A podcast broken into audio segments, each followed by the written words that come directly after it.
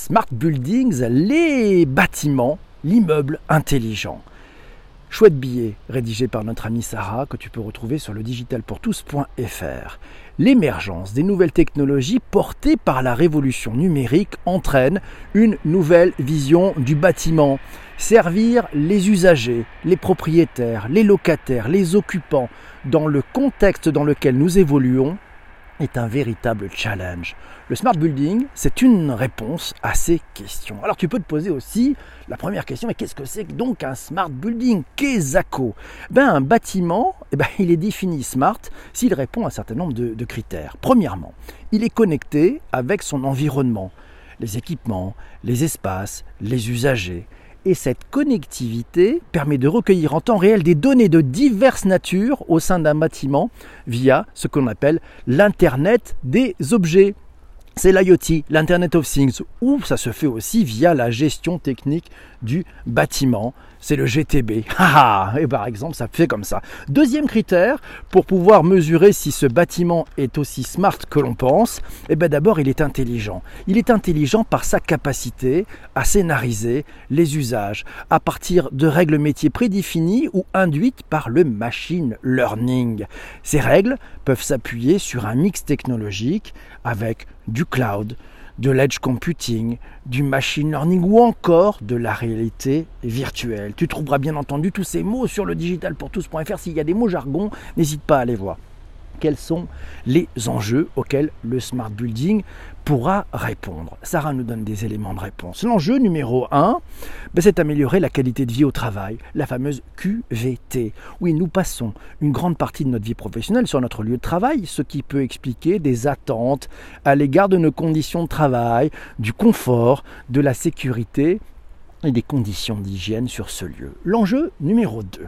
L'enjeu numéro 2, c'est réduire les consommations énergétiques l'immobilier résidentiel euh, et, tertiaire en France, c'est le deuxième émetteur de gaz à effet de serre, selon le ministère de la Transition énergétique et solidaire. L'enjeu numéro 3.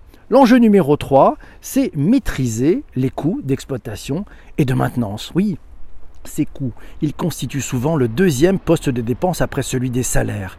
La rentabilité de l'investissement immobilier varie donc selon les coûts d'exploitation et l'optimisation des surfaces, des consommables comme l'électricité, l'eau, le papier, ainsi que l'évolution des services, la restauration, la conciergerie, tout ça bien entendu au sein du bâtiment. Quelques exemples, quelques cas d'usage.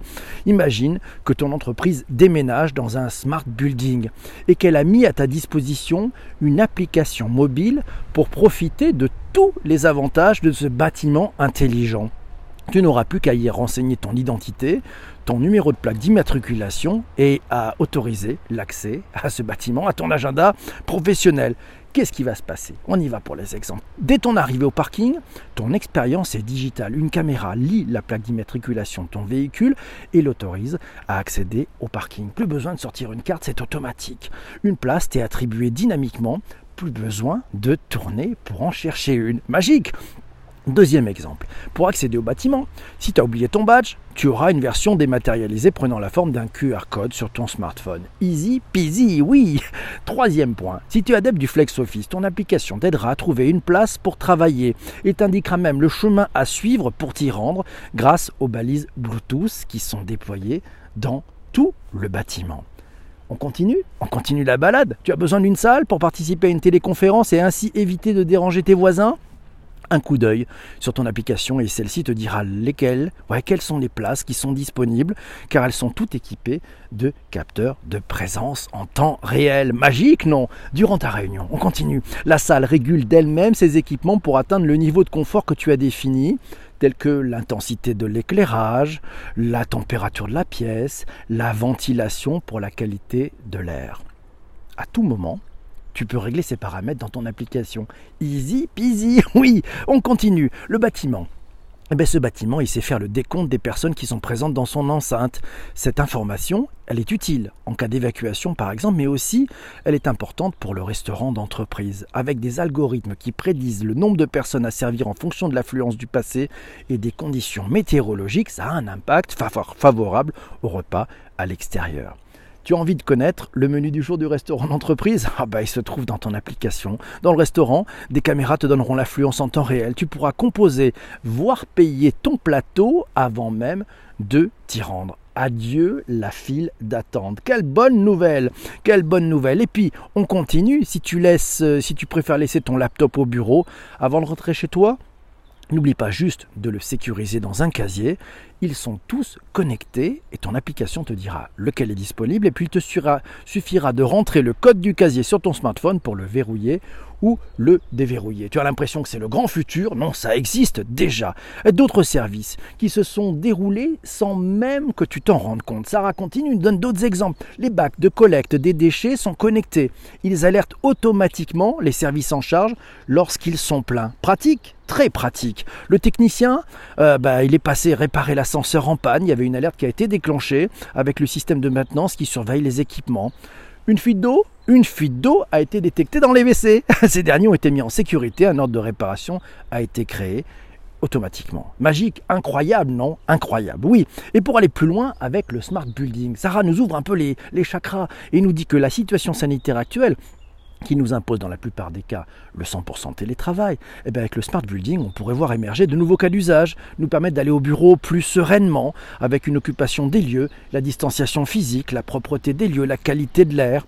Si les promesses du smart building sont séduisantes, Qu'en est-il de leur réelle implémentation? Smart Building, il a d'ailleurs encore de beaux jours devant lui, mais on pense déjà à son évolution avec ce que l'on appelle le Thinking Building. Oui, le bâtiment qui pense. Ouais, le bâtiment qui pense par lui-même. Ce dernier posséderait bah, un mode de contrôle fondé sur la prédiction. Ah, les algorithmes, ah, la data.